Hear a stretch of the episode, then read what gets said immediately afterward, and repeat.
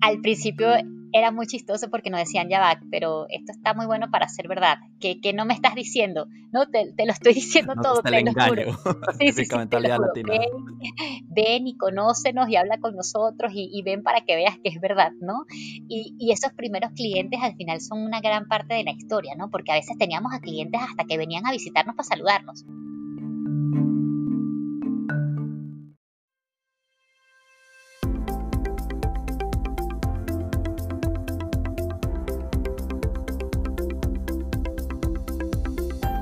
Bienvenidos a Creando Latam, un podcast donde conversamos con emprendedores e innovadores de Latinoamérica para conocer sus historias y, a través de ellas, inspirarte a seguir tus ideas. Soy José Luis Ortiz y en el episodio de hoy Lori García nos cuenta cómo Kavak ha logrado crecer de 3 a 1.300 empleados y lo importante que es la cultura en la empresa.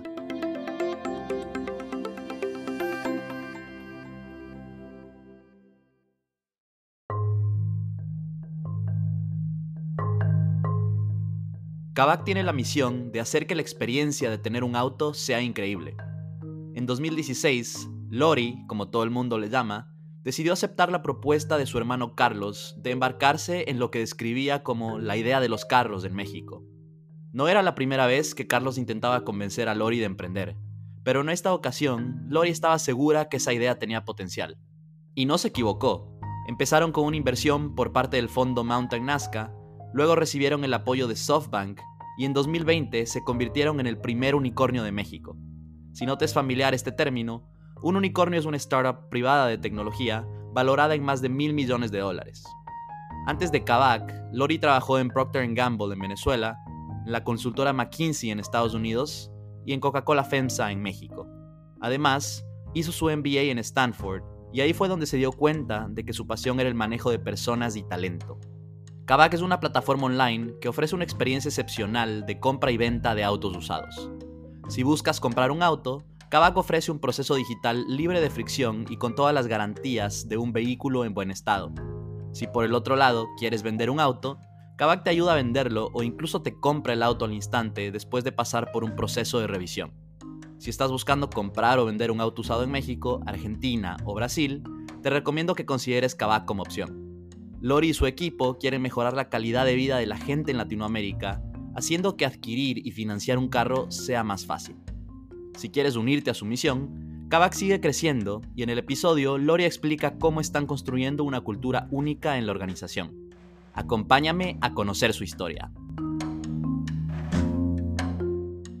Lori nació en Italia, pero creció entre Venezuela y otros lugares debido al trabajo de su padre. Cuando llegó la hora de ir a la universidad, ya estaba de vuelta en Caracas y decidió estudiar ingeniería en producción. Ella siempre quiso ser emprendedora y con su hermano Carlos soñaban algún día hacer algo juntos. Carlos y yo desde, desde chiquitos hemos sido personas muy diferentes, ¿no? Eh, la forma como pensamos, la forma como, como interpretábamos las cosas que nos pasaban era muy distinta, pero esto de, estar mudándonos y, y, estar todo el tiempo viviendo en un lugar diferente donde lo constante era nosotros cuatro mi papá, mi mamá, mi hermano y yo, hizo que, hizo que desarrolláramos una dinámica de mucha cercanía, eh, de, mucho aprender a trabajar como familia en equipo, de, estar ahí los unos para los otros y, apoyarnos en lo que hiciera falta y que siempre estuviéramos, estuviéramos pensando en, hacer cosas juntas, ¿no? Desde chiquitos yo me acuerdo que, que, Carlos era el primero que cuando vivimos en Estados Unidos estaba, estaba chiquito, tendría 12, 13 años y, y no lo dejaban trabajar porque por la edad, ya puedes empezar a trabajar creo que a partir de los 14.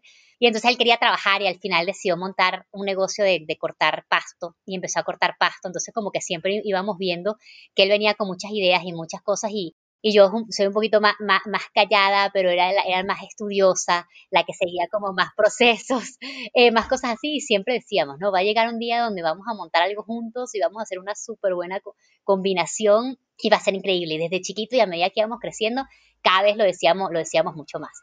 Y al final como que fuimos logrando, o sea, empezamos a estudiar en la universidad, cada quien como a hacer sus carreras, pero ayudamos, nos ayudó que estuvimos en varias empresas, este, donde él hizo un tipo de carrera como que más de mercadeo, más de e-commerce, yo estuve en una parte más de, estrategia y después cuando estuvimos en McKinsey, los dos como que nos ayudó mucho también a, a, tener una estructura de pensamiento que te da McKinsey, que ya después nos hacía trabajar muy bien juntos, ¿no? Sí, sí, ya llegaremos a eso. Sí, eh, en un podcast anterior me escuchaba que Carlos te, te, mencionaba como su ejemplo a seguir, ¿no es cierto? Tú eras la estudiosa, la de las buenas notas, la que tenía todo estructurado y él como que por todo lado. Perfecto, Lorito. Después de, pues, muchos años después, ¿no es cierto? Estudiaste en, eh, en Caracas, la universidad, y después de graduarte entraste a trabajar a, Procter Gamble, eh, o a la Procter, como le dicen en Latinoamérica, y luego a McKinsey, como acabas de mencionar. ¿Cómo llegaste a estudiar ingeniería en producción a estos roles un poco más de, de negocios y estrategia? Mira, fue cuando yo entré a, estudiar ingeniería de producción, eh, me gustó mucho porque sí, yo, yo venía con, con una, un crecimiento mucho de números, este, de, de matemática, y cuando entré a ingeniería, yo quería hacer algo que también tuviese que tuviese algo que ver como con, con gente, porque también es algo que, que, me gustaba mucho. Y me hizo mucho clic ingeniería de producción por eso, ¿no? Porque tenías la parte tanto de ingeniería como la parte que tuviera que ver con, con, desarrollo de, de, empresas. Y cuando yo empecé a ver, ¿sabes?, a dónde, a dónde quería crecer, más allá de irme a, a una planta, probablemente que hubiese sido, yo, yo estaba buscando, era, y como siempre he hecho, ¿no? Buscando el sitio donde estaba un grupo de personas talentosas, de donde yo pudiera aprender. Y en ese momento, Procter eh, en, en, Venezuela, en especial en la universidad, era como que el, el go-to, este, que todo el mundo decía, ya, si vas a entrar a Procter, es tremenda escuela, vas a aprender muchísimo. Y, y no lo dudé, ¿no? O sea, de hecho, entré en el, en, más allá de rol, entré a Procter en ese momento. Terminé entrando al rol de ventas, pero yo lo que quería era poder entrar ahí y fue lo mismo, ¿no? Después cuando dije, estoy en Procter, estaba en un rol bastante operativo porque estaba en ventas, literal me tocaba en la calle vender eh, y, empecé a ver, bueno, me gustaría entender un poquito más de dónde vienen las decisiones, eh, por qué, o sea, poderme sentar y tener más exposure y, utilizar un poquito más de, ese, del top down.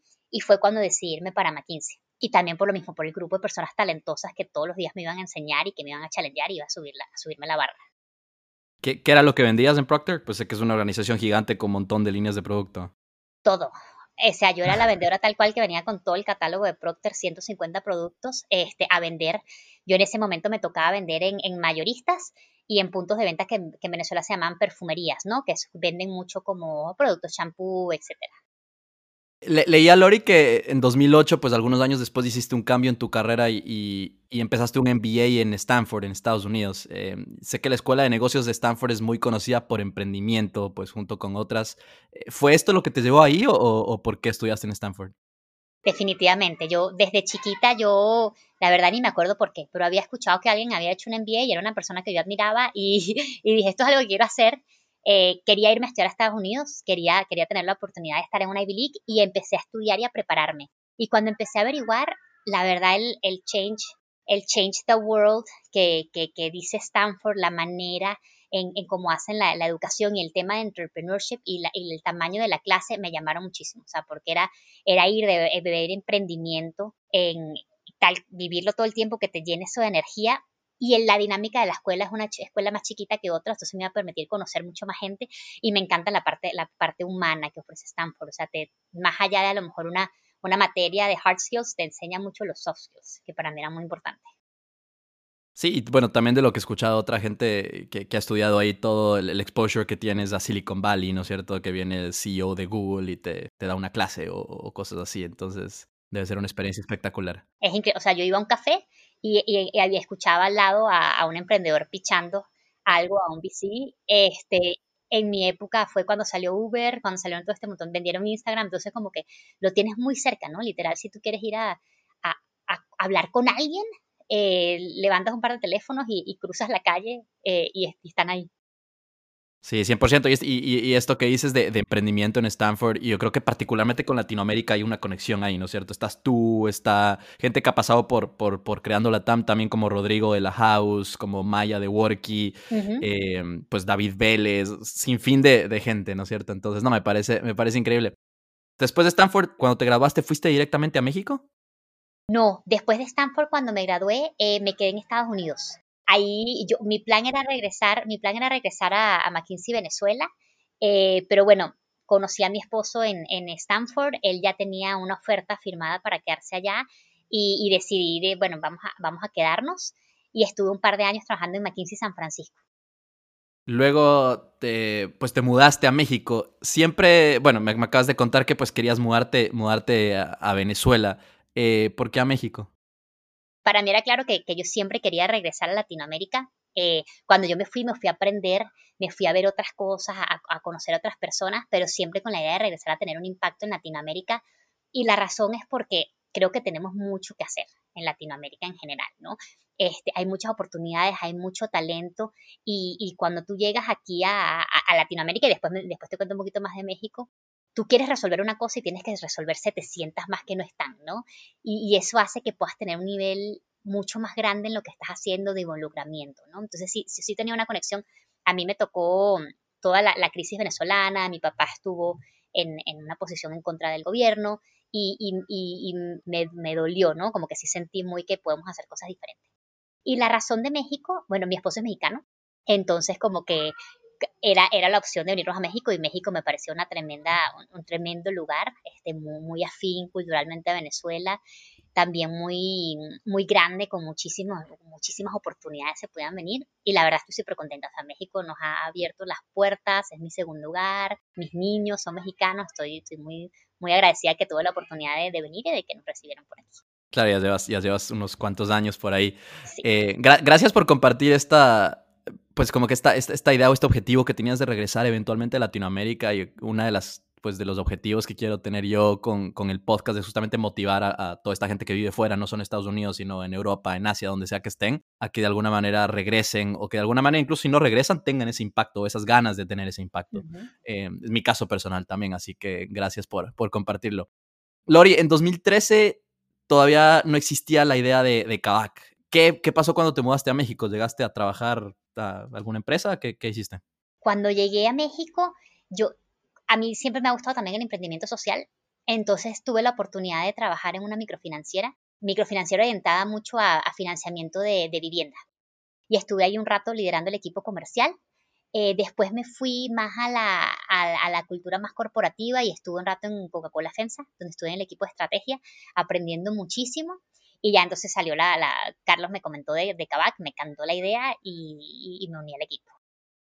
Entonces, eh, para, para, situarnos un poco más en el timeline, aquí en años, estos entre 2013 y 2016, que estabas trabajando en una empresa financiera y pues luego eh, FEMSA, y pues luego se acerca Carlos con la idea. ¿Qué, ¿Qué, estaba haciendo él? ¿A qué se dedicaba en esos, en esos tres años en que tú estabas trabajando en México? Mira, él se, justo cuando yo me mudé a México, él estaba trabajando en McKinsey, Colombia. Pero ya tenía muchísimos los pasos ahí. en México, sí, y ya tenía muchísimos proyectos en México. Entonces, la verdad, él pasó ese año, mi primer año en México, él pasó nueve meses aquí, más o menos, ¿no? Estaba en McKinsey, no nos podíamos ver tanto porque de verdad el, horario que, que, tenía era de McKinsey. Y después, y justo cuando decidió venirse a Linio, fue que se le ocurrió la idea. Estamos hablando que eso fue en el 2014 ya, fue principios del 2014. Y cuando él se vino al Linio fue que se le ocurrió la idea, me lo comentó y en ese momento como que él entró en Linio este, y, y, bueno, seguía siempre con, con, con, otras ideas, estuvo súper enfocado en Linio y en el 2015 llegó y me dijo, a ver, ¿te acuerdas la idea de los autos? Le dije, sí, me acuerdo la idea de los autos. Que me dijo, no, voy con todo y me empezó a explicar todo lo que estaba haciendo, lo que venía haciendo y yo estuve como muy involucrada porque estuvo como un año antes, ¿no? Empezando a pensarla, empezando a ver, empezando a trabajar con, con, con gente de programadores en la India y me, iba como actualizando, me iba contando, íbamos problem solviando hasta que ya, ya me dijo, mira, ya, arranco ahorita eh, y fue cuando yo dije, bueno, buenísimo, ¿no? Yo esperé un poquito más porque yo tenía que terminar unos proyectos en FEMSA y ya después uní. ¿Y fue una propuesta formal de tipo, Lori, voy con todo, ¿te unes o cómo fue? fue, fue más como, mira, quiero hacer esto, estoy pensando, voy a empezar a hacer esto y me empezó como a involucrar. Este, y, y como que cada vez yo, yo me iba involucrando un poquito más, ¿no? Hasta que los primeros dos meses y, ya dijo, bueno, pero ¿por qué no te vienes y no sé qué? Y, y aquí está el rol y qué opinas y, y ahí dije, bueno, ok, buenísimo, me encanta.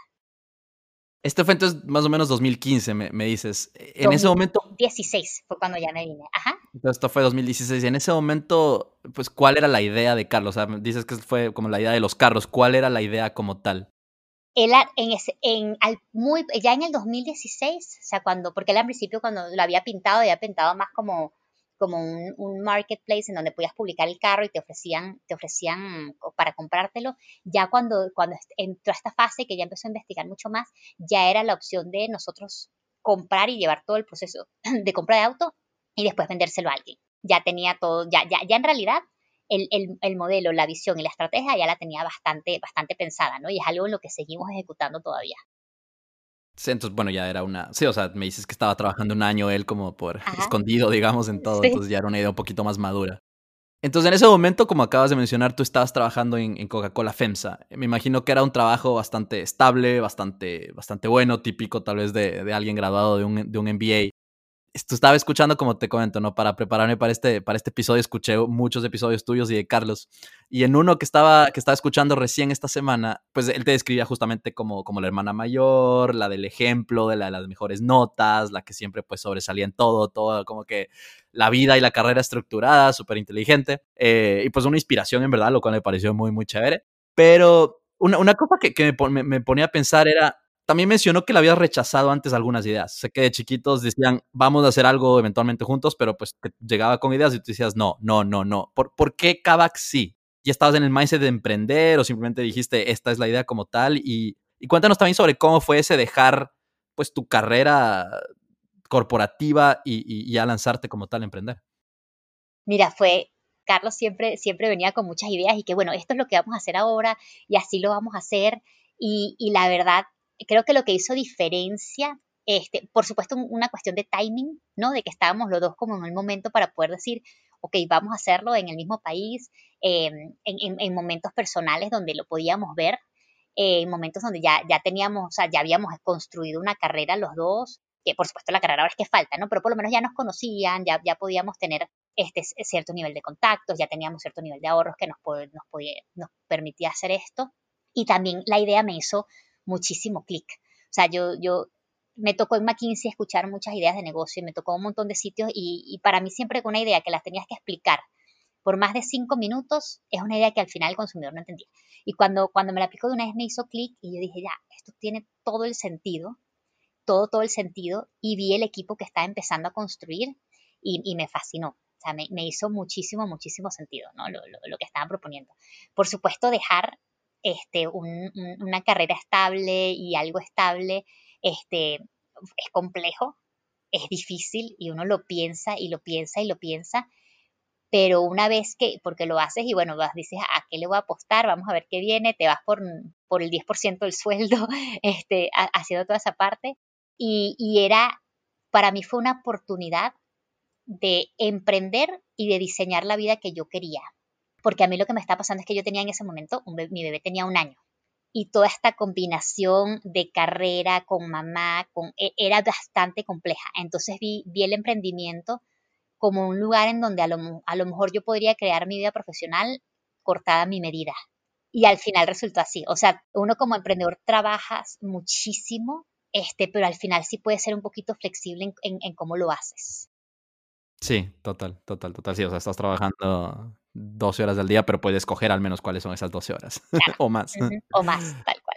Claro, claro, buenísimo. Sí, y también escuchaba por ahí que, que, pues así como Carlos, pues tuvo ese par de experiencias en Colombia y en México tratando de comprar y pues vender autos, tú en algún punto cuando vivías en Estados Unidos tuviste algo similar y que también por eso te hizo clic la, la, idea, ¿no? Muchísimo. Yo cuando, cuando, estaba en Estados Unidos me tocó, eh, estaba, estaba en el MBA y después me fui a McKinsey y en McKinsey lo que hacía era viajar muchísimo. San Francisco es carísimo y yo tenía que estacionar, o sea, tenía que pagar el estacionamiento de mi auto, que era carísimo, ¿no? Entonces decidí venderlo y yo estaba viajando todo el tiempo, cuando lo podía vender, este, me tocaba subir a extraños que querían probar el auto conmigo y era Estados Unidos, pero igual te da miedo. O sea, y si me suben este carro, ¿dónde me van a llevar? Y, ir con él a hacer la cola en el banco para ver si el cheque tenía fondos. O sea, al final yo lo que quería era deshacerme el auto y, y, no, y no tener que estarme reuniendo con más gente rara. Entonces cuando me dijo me hizo mucho clic, ¿no? cuando ya Carlos vino a ti con la idea, pues ya era una idea un poquito más, más madura, o sea, ya pues eh, la idea de un marketplace. ¿Cuál fue la propuesta? ¿Te, te propuso como un rol como tal? ¿Era simplemente co-founder y pues ven, ayúdame y vemos qué se hace? Em, ¿qué, ¿qué, empezaste haciendo? Mira, fue, este, me dijo, quiero que te vengas. Ok, buenísimo. Entonces empezamos a hablar y yo le dije, a ver, pero este es el rol que yo quiero. Me dijo, bueno, ok, pero eso, pero hay que hacer siete cosas más. Lo puedes hacer además de esto. ¿Y cuál era el rol que querías? Eh, yo quería ser de people, ¿no? Yo siempre quería ser de people. Y, y, entonces en esa negociación terminé haciendo people, finanzas, este, relaciones públicas, office management, eh, relación con inversionistas y legal. O sea, salí con, con, un montón de cosas extra, pero con la idea siempre de que yo, de que yo me quería enfocar en people, ¿no? Y te cuento un poquito por qué people. Mucha gente me pregunta, eh, cuando estaba en el MBA, como que empecé, me, empezó a gustar mucho esto, o sea, como que las clases que yo disfrutaba y yo era la rara. Las clases que yo disfrutaba eran las clases que tenían que ver con coaching, con organizational development, con comunicaciones, y eran cosas que, me encantaba. Y como, como ya yo regresaba, o sea, ya yo, McKinsey me, me, había, ya yo tenía oferta de regreso, me puse a explorar este tipo de clases, ¿no? En vez de las típicas que probablemente tomo en MBA. Entonces, con eso fue que siguieran los libros que me gustaba y por eso me hacía mucho sentido y era algo que yo quería hacer. Y, lo he estado haciendo, así que te, te, resultó el negocio ahí con Kavak. Y bueno, cuatro años después también ya hay, ya hay un equipo más grande, entonces ya no te, ya, ya pude ir pasando a otras personas de, todos esos otros roles que estaba haciendo. Vamos, hablemos un poquito acerca de la historia de, de como tal, Lori. Entonces, eh, leía que en agosto de 2016, cuando todavía no habían lanzado la, la plataforma como tal, levantaron una ronda de, de 3 millones liderada por eh, Mountain Nazca, ¿no es cierto? Uno de los VCs más conocidos de Latinoamérica. ¿Qué buscaban con, el capital en ese momento? En ese momento, mira, primero no, estábamos buscando levantamiento de capital. Fue una cosa como que ocurrió fortita que, que probablemente ya, ya has escuchado por ahí. En el momento en que el capital llegó, este, te cambia un poco el chip, ¿no? Porque entonces nosotros veníamos con, bueno, vamos a ir viendo, vamos explorando, vamos piloteando, cuando tuvimos el, cuando hicimos esta, esta unión con, con Nazca, fue más como que, bueno, que ahora qué sí podemos hacer. Y la idea era utilizarlo en talento, que es lo más importante, y en la parte de, por supuesto, para comprar autos, porque tenemos que, o sea, es, una gran inversión la compra de autos, y en tecnología. Esas fueron las primeras tres cosas. O sea, buscar de verdad equipo, equipo bueno, con mucho drive, este, con mucho ownership, que quisiera unirse a, un PowerPoint y que, que, dejara sus trabajos cómodos y se, se viniera para acá a fundar una compañía. Eh, y, bueno, y hacerlo a través de tecnología. O sea, sabíamos que sin tecnología no íbamos a poder lograr ni el nivel de escala ni el nivel de, de experiencia que queríamos para los clientes, ¿no? ¿Cómo, con ese capital como, como tal, cómo crecieron en el, en los, en el primer año, hablemos? Eh, sé que empezaron en, en, la Ciudad de México, pues el mercado por metro cuadrado, creo que el mercado donde más se vendían carros por metro cuadrado en, en el mundo, o sea, un mercado gigante. ¿Cómo empezaron en Ciudad de México ese, ese 2016? En el 2016, cuando arrancamos, eh, estábamos en, en, una oficinita chiquitita, eh, con un equipo chiquitito, y, y, empezamos como a empezar, bueno, un auto a la vez, ¿no? Uno empieza una compra, una venta, una compra, una venta, hasta que teníamos ya oficialmente la página y ya cuando empezamos a, probar que había mercado, a probar que había interés, que la gente sí le llamaba la atención lo que estábamos vendiendo a ofrecer, entonces empezamos a invertirle mucho más, ¿no? Y fue cuando decidimos, bueno, vamos a mudarnos a Lerma, un almacén enorme y con 20 carros, un grupito chiquito y, tomar la decisión de decir, vamos con fuerza, vamos a llenar este almacén y, empezar a tomar esas decisiones de, de, mucho más de inversión, ¿no? Que yo creo que, las empezamos a ver tanto cuando probamos que había mercado, que a la gente le que teníamos un buen producto y que teníamos el equipo para lograrlo. O sea, porque al final tú, te, tú, tú ves la energía que tiene el equipo, ves cómo le está metiendo ganas, ves cómo estamos trabajando juntos y dice, ok, vamos.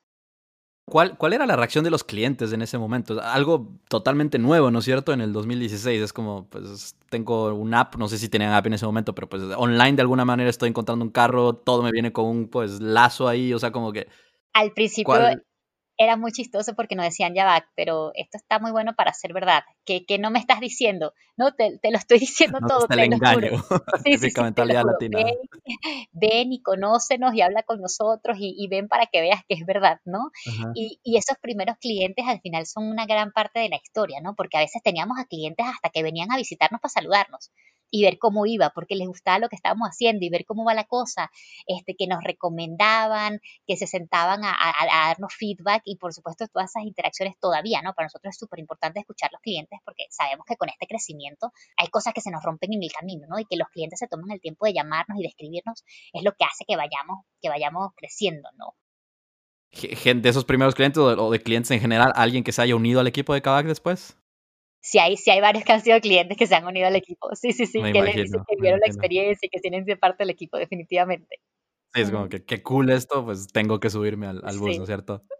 Eh, Lori, sé que, sé que han tenido pues varios momentos importantes en estos años con Kavak. Eh, uno de ellos es recibir el respaldo de SoftBank a través de una inversión que, que les hicieron en el 2019. Para ti hay un momento específico en el que te diste cuenta que Kavak tenía un potencial gigante y que en verdad como que esto iba para, para un lugar como bien. miles, este, miles de momenticos que, que, uno va viviendo. Para, pero para mí los más importantes, por supuesto también la parte de, inversión es súper importante, pero es cuando, cuando se une gente al equipo que uno admira muchísimo y dices, ok, esta persona la logramos reclutar, la logramos convencer de que se venga. Eh, y, y, hay bastantes momentos históricos donde de repente nosotros estábamos un equipo y decíamos, ok, es momento de traer a más personas.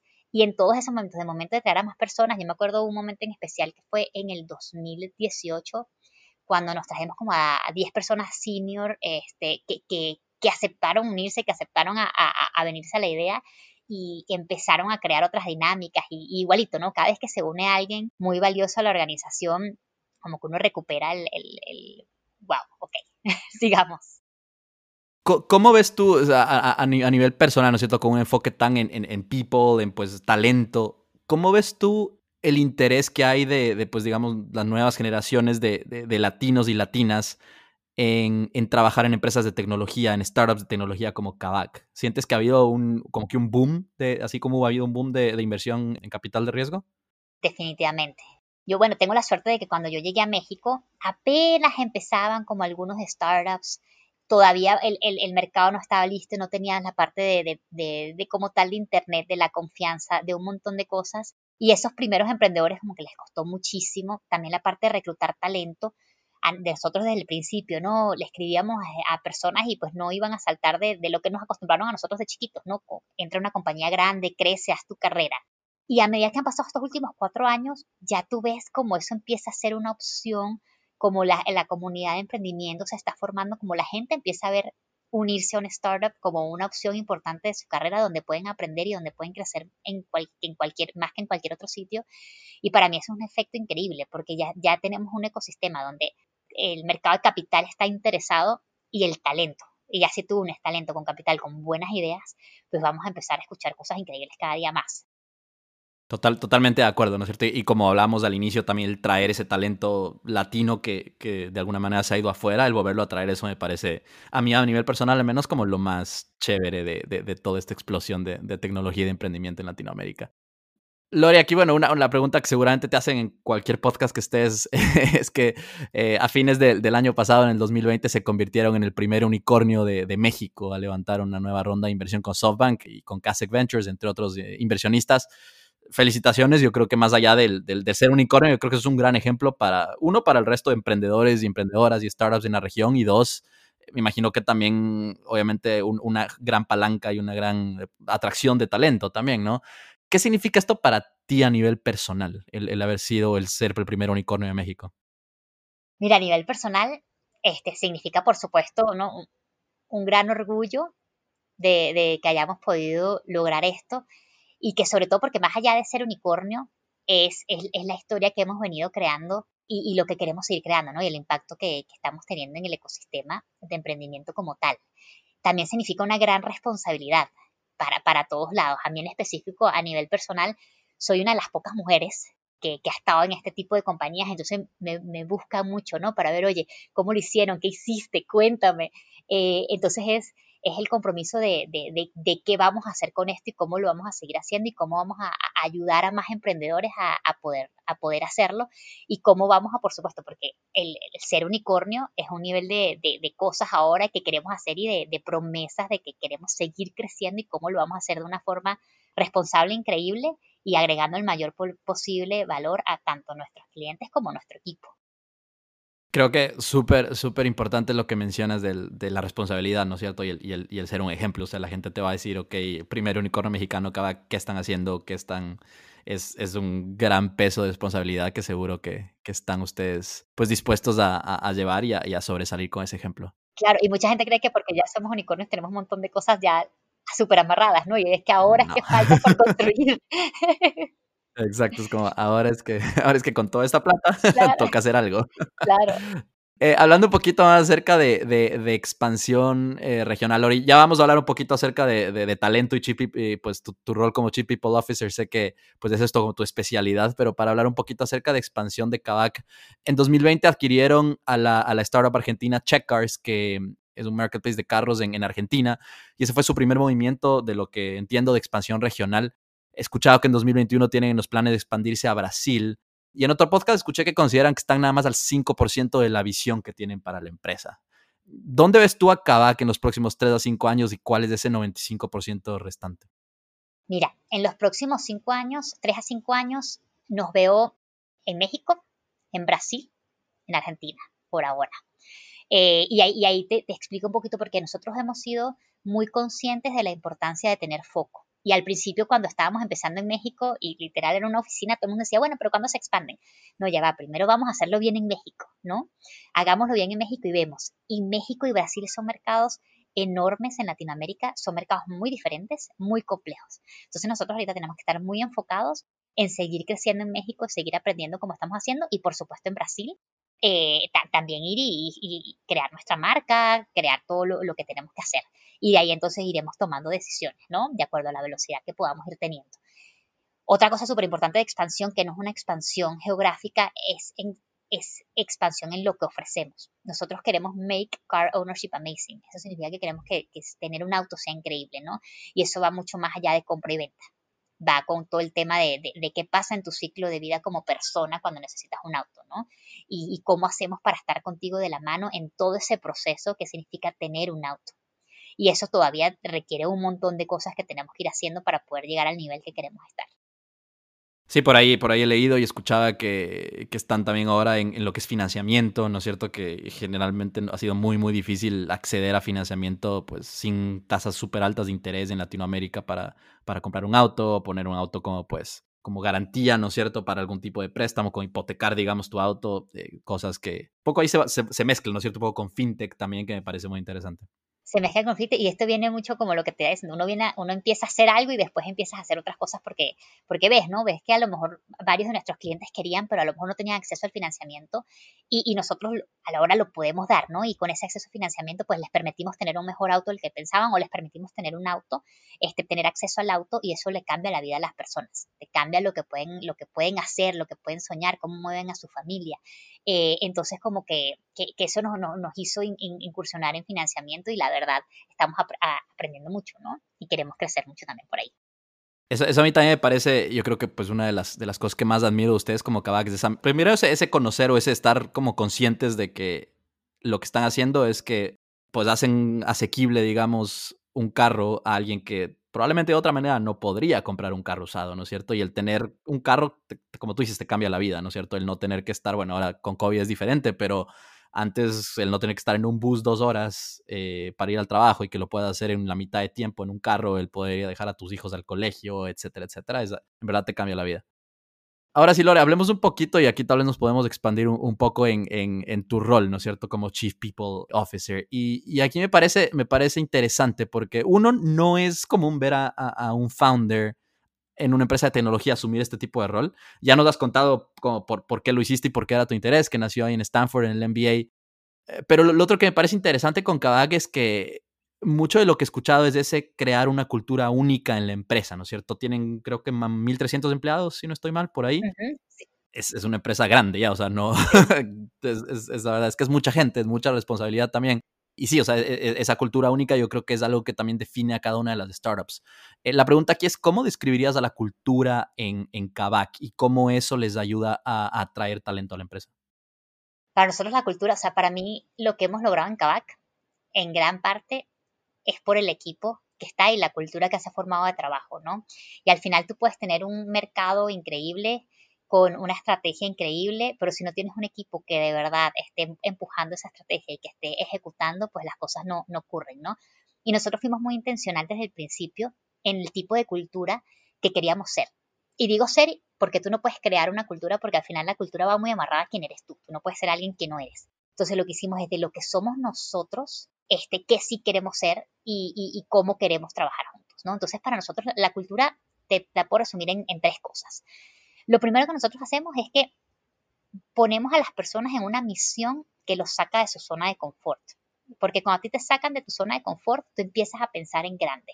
Cuando a ti te dicen, ve y soluciona algo súper complejo que no tienes ni idea de cómo, empiezas a, darle vueltas a ver qué vas a hacer y cómo lo vas a ejecutar. Entonces, lo que haces es completamente distinto, completamente innovador. Y eso, por supuesto, nos aseguramos de que las personas, para tener que ejecutar esa misión, tengan que usar sus superpoderes. Al final yo soy súper creyente de que todos nacemos con una, forma de, procesar información, con cosas innatas que a veces ni siquiera nosotros mismos sabemos que hacemos. Este, pero que son, que son como, como nosotros ejecutamos y operamos. Y si tú pones a las personas con eso, jugándole a esos superpoderes, con estas misiones, pueden hacer magia. Lo segundo es que nos aseguramos que todas estas personas entran en un ambiente en donde están con otras personas talentosas, a las que admiras y a las que te están subiendo la barra todo el día. Y que este grupo de personas tienen muy claro tres cosas. Uno, la, la visión, qué es lo que queremos lograr. Y la repetimos y todo el mundo, hasta que todo el mundo la tiene muy clara. La ambición. La ambición es clave porque si tú le dices, si nos traemos a alguien para acá que le decimos, no, mira, nosotros estamos, estamos construyendo esta empresa aquí en México, vamos, vamos, vamos a, diseñar, o vamos a, como al principio, ¿no? Vamos a construir una empresa que compre 20 autos en Ciudad de México. No es lo mismo decirle a una persona, vamos a construir una empresa enorme que va a hacer financiamiento, que va a hacer todo esto y lo otro. Eso te hace a ti pensar de una vez diferente, porque tú empiezas a construir hacia algo grande. Tú empiezas a estructurar todo lo que estás haciendo hacia algo grande. Y entonces, por supuesto, lo grande empieza a ocurrir, ¿no? Porque al final estás, estás creando para donde necesitas. Y lo otro es que, que vemos que las personas tengamos creamos en algo en común. Nosotros tenemos un credo que es una paginita que dice en, qué creemos y cómo operamos y mientras estemos dentro de eso tu decisión está correcta. Entonces eso hace que la gente tenga muy clara como las reglas del juego, ¿no? Y es algo que nosotros no está escrito en piedra, lo revisitamos una vez al año y yo durante el año voy acumulando feedback para, para poderlo, para que refleje quién somos. Y por último, creemos que a la gente le encanta participar en una historia de éxito y de, y, y de, y de crecimiento y de ganar, ¿no? Entonces, mientras nosotros logramos tener estrategias bien montadas y que seamos excelentes en la ejecución, pues la gente se siente parte de ese, ese crecimiento, llega a la oficina y ve algo nuevo, llega y ve más coches, llega y ve que ahora hay algo distinto en, nuestro, en la página. Este, y eso hace que, te sientas parte de algo más grande que, que tú, ¿no? Excelente. Sí, yo creo que muchas veces, eh, pues tal vez un poco más antes, ahora ya no tanto, pero uno cuando piensa en, cultura de una, de una, empresa, sobre todo de una startup de tecnología, piensa en eh, pues Google y todos los beneficios y todo eso. Y al final, no, al final la cultura es justamente lo que tú describes, la autonomía, el saber que eres parte de algo que es más, que es más grande que tú y, y que en verdad estás teniendo cierto tipo de impacto en, en algo, ¿no es cierto? Y, y, algo, si, si mucha gente se cuestiona y dice, bueno, qué raro, qué raro una la founder dedicándose a people, ¿no? Pero al final a mí me parece más bien, ¿cómo no? O sea, people es lo más importante, es lo que mueve, es lo que haces. Y, el poder de autonomía que tenía yo para poder tomar decisiones que de verdad aseguraran este, que las personas estén en la misión correcta, que estemos haciendo las cosas para, para, para entregar nuestra promesa de que el equipo es lo más importante. ¿Tienes, eh, pues ya sea startups o, empresas más grandes de referencia, ya sea en Estados Unidos o en Latinoamérica, que, que eh, pues desarrollen o tengan una cultura que ustedes quieren emular? Tengo, eh, sí, sí hay una empresa, justo por, por ahí, por ahí está que estábamos viéndonos y comparándonos. O sea, bueno, ha habido, ha habido varias, ¿no? A, lo largo, por supuesto, trato de, referenciar algunas para, para, ciertas cosas. O sea, por lo menos justo acabo de terminar un libro, del, libro de, Patagonia y logré ahí rescatar algunas cosas. De Disney también lo, logramos rescatar algunas cosas. Este, por supuesto, las empresas de Ben Horowitz. Este, logramos ver, y justo ahorita estábamos viendo también una empresa que era muy como nosotros, que es muy performance driven. Entonces, no es como que una, una empresa, sino cosas que uno va viendo de distintas que vas viendo. Por supuesto, hay muchas cosas en nuestras culturas que también vienen de McKinsey porque al final estuvimos ahí, ahí un rato, ¿no? Entonces, como que, es, un, es, un, es una mezcla, pero más allá de querer crear una mezcla de cultura, es ser lo que eres, pero de lo mejor que eres. O sea, tus fortalezas, cómo haces para, para alimentarlas más y como equipo, cuáles son nuestras fortalezas alimentémoslas más. Una, la última pregunta que te quiero hacer sobre este tema es, ¿cómo escalas o, cómo te aseguras de mantener la cultura, no quiero decir intacta porque la cultura no tiene que mantenerse intacta como tú dices, tiene que evolucionar, pero cómo te, te aseguras de que se mantenga esa esencia con 100 personas, con 500 personas, con 1300 personas y seguramente seguirán creciendo? Eso es algo que... Es un reto, ¿no? es un reto, es algo con lo que yo estoy todos los días pienso en eso. Eh, y son varias cosas. O sea, no es que te puedo decir, a, hay una cosa que, ocurre, ¿no? Para nosotros es, por supuesto, tenemos en, en, el ciclo de, de, la persona, nosotros empezamos a hablar de cultura, de fit cultural, de credo, desde el reclutamiento. Este, después tenemos un onboarding muy enfocado en temas culturales. Después tenemos nuestro People Review, nuestra encuesta de clima, que van amarradas para asegurar que eso está ocurriendo. Pero lo más importante es que en esas conversaciones y en esas decisiones del día a día, la cultura sea la verdad, lo que estás diciendo. O sea, cada vez que nosotros tomamos una decisión y tenemos una conversación, tenemos que ver, oye, pero esto refleja lo que somos o lo que no somos. Y cómo nos vamos dando, teniendo el feedback del equipo y, de todas esas interacciones para poder asegurar que ocurre. Entonces nosotros como equipo de, people, este, tratamos de ser un equipo, un equipo de people que de verdad está orientado en conversar, en entender, en desaturar cosas y en agarrar las cosas antes de, que, se pongan más complejas, ¿no? Más allá de estar detrás de un proceso y detrás de un Excel. Y eso es lo que lo puedes hacer el día a día, o sea, diciéndole a las personas, oye, tú eres súper independiente, tú eres, tienes, tienes demasiada autonomía y cuando la persona comete un error, está bien, ok, ese es el momento donde tienes que decir, perfecto, tú tienes autonomía, lo analizaste con lógica, lo hiciste pensado, pasó algo, aprendamos y sigamos. ¿no? Son esas decisiones del día a día donde tú dices, el equipo es lo primero, tienes una persona que está pasando por algo familiar y te dice que necesita trabajar de cierta forma, de otra cosa, y dices, ¿por qué no? tienes una persona que no le gusta su rol porque no está jugando a sus superpoderes, lo cambiamos, ¿no? Y eso lo haces tú en el día a día. Totalmente, totalmente de acuerdo. Y, también yo creo que lo, que pasa es que a medida que vas creciendo esta, esta cultura, si es que es una cultura atractiva, si es que es una cultura muy saludable, se vuelve un, un imán, ¿no es cierto?, de talento. Y me imagino que es algo eso que les, les está empezando a pasar a ustedes, ¿no? Es gente que llega, más allá de que sean unicornio no, es gente que llega por la cultura. Y he escuchado que aquí es cool trabajar, que tengo autonomía, que la verdad es que lo he visto con otras empresas y, me parece algo, algo espectacular. Eh, bueno, Lori, un poco para, para empezar a, finalizar la entrevista acá, eh, te tengo dos preguntas más, un poco más a nivel personal. La primera es, ¿cuál es el impacto que, buscas lograr con Kavak en México y Latinoamérica? Yo diría que son, dos cosas.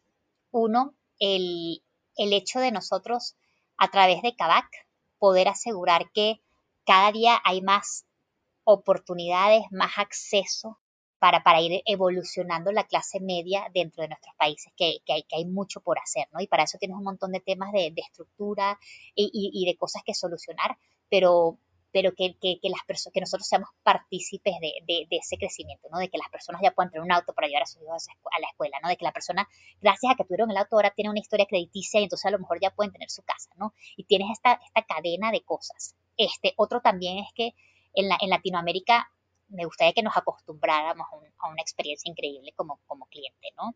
Y que nos acostumbráramos a, que, eso, a que eso puede ser y, que, que, lo exijamos. Eso como Kabak.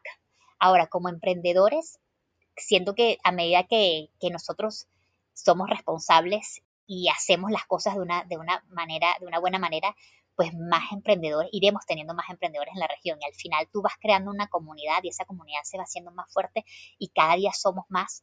Y eso es lo que va a hacer que haya un cambio en, Latinoamérica, que tenemos muchísimo todavía por hacer, muchísimo a nivel de la calidad de vida que todos queremos tener, de los países que les queremos dejar a nuestros hijos, de la infraestructura que le queremos dejar. Entonces yo creo que como emprendedores es algo que sí, sí podemos, sí podemos cambiar, ¿no? Y también aquí autónomas personal, este, como mujer, pues sí me gustaría, ¿no? Dejar, dejar para mi hija una, una forma de que ella pueda, pueda realizarse como profesional, pueda traer impacto, pero a la vez también pueda ser mamá, o, o si quiere ser una a la otra, que lo pueda hacer, porque al final no es un tema de, de es un tema de tener opciones y tú decidir el, tipo de vida que quieres. Y, y, fue algo que me ha impresionado, ¿no? El nivel de impacto por, por las mujeres que me buscan y, todo, y, creo que, bueno, me gustaría hacer lo, lo mejor posible, ¿no? Con esta oportunidad para abrir más caminos. Muy, muy bien, gracias por, gracias por compartirlo, Lori. Similar a esto, pero la última pregunta te la hago porque es la pregunta que hago a todos, todos los invitados de acá. Este podcast se llama Creando la TAM. Eh, la razón por la que se llama Creando la TAM es porque de verdad creo que todas estas startups como Kavak, como todas las que han participado hasta ahora, en verdad están contribuyendo a crear de una u otra manera en Latinoamérica. Em, entonces la pregunta aquí es, ¿cómo crees tú que podemos continuar creando en, en la región y desarrollando el ecosistema que tenemos de emprendimiento y de tecnología? Lo más importante es que creamos que podemos hacerlo y que vayamos y lo hagamos. esa es una de las cosas más, más, complejas, ¿no? Hay, hay, hay muchas oportunidades ahí. Tenemos que existir personas que veamos, que nos enamoremos de solucionar ese problema y que traigamos al equipo talentoso para poder solucionarlo. Y entonces empiezan a ocurrir cosas mágicas. Tenemos que ser capaces de decir, de, de ponernos en el, en el asiento del conductor y en vez de seguir, sí, tenemos mil problemas, tenemos muchas cosas ocurriendo, hay muchos temas en Latinoamérica, pero al final, ¿qué sí puedo hacer? Entre lo que está pasando ahorita, todo lo externo, ¿qué sí puedo hacer? Y hacerlo. Esta fue Lori García con la historia de Kavak. Ella y su equipo han logrado ya muchísimo como el primer unicornio mexicano y estoy seguro que seguirán siendo un referente regional y global para futuros emprendedores y emprendedoras de Latinoamérica. Si te gustó este podcast, por favor compártelo con más personas y síguenos en Spotify, Apple Podcasts y en redes sociales. Nos vemos en un próximo episodio.